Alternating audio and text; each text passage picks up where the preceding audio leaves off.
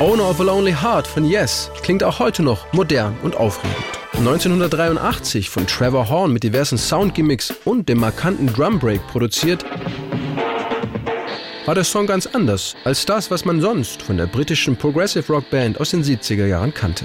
Da wurden Yes mit ungewöhnlichen und eher komplizierten Songs populär. Dazu kam die hohe Stimme von Frontmann John Anderson.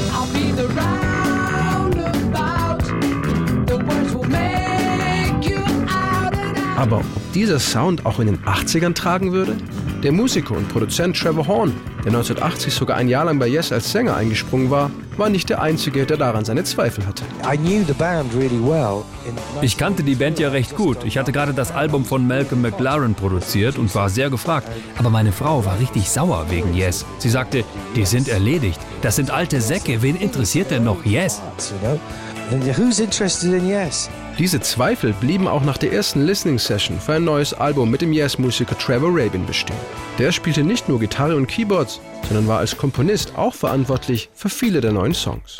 Doch die meisten davon klangen für Trevor Horn nach langweiligem amerikanischen Power-Rock bis er durch Zufall Owner of a Lonely Heart entdeckte.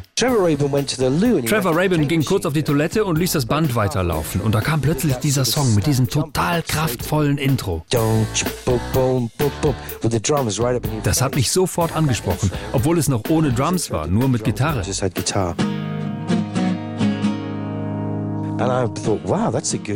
Ich dachte, wow, das ist klasse. Ich mochte das Riff und das Tempo stimmte auch. Dann fing die Strophe an und die war echt schrecklich.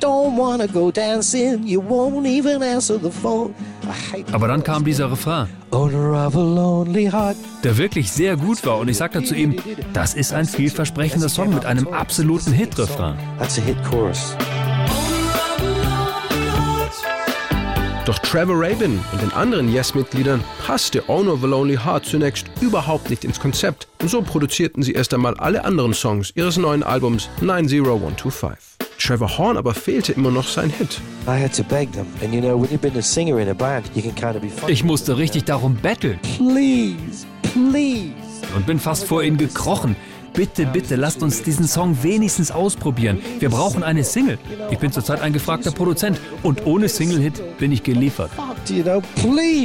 Schließlich willigte die Band ein, doch Trevor Horn brauchte trotzdem noch einige Überzeugungskraft, um Owner of Lonely Heart seinen Wünschen anzupassen. Es dauerte ein halbes Jahr, bis ich Trevor Rabin überredet hatte, den Song umzuschreiben. Zum Schluss erarbeiteten wir in einer Nacht vier bis fünf Versionen. Um drei Uhr morgens machte ich mir einen Spaß, imitierte John Anderson und sagte, ich bin John Anderson und so etwas singe ich nicht. Said, I'm John Anderson and I'm not singing that. I want to sing something different. And I started to sing, move yourself. You know that bit.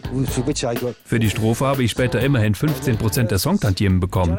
John Anderson mochte das Stück natürlich überhaupt nicht.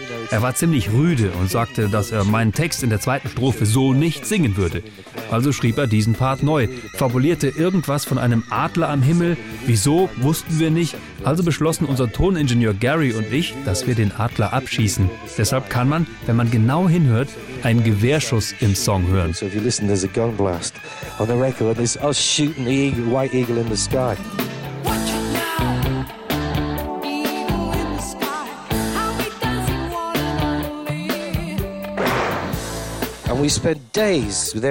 Wir verbrachten Tage damit, den Song richtig einzuspielen. Das Intro klappte sofort, aber als sie die Strophe spielen sollten, da versuchten sie immer das Riff zu verändern.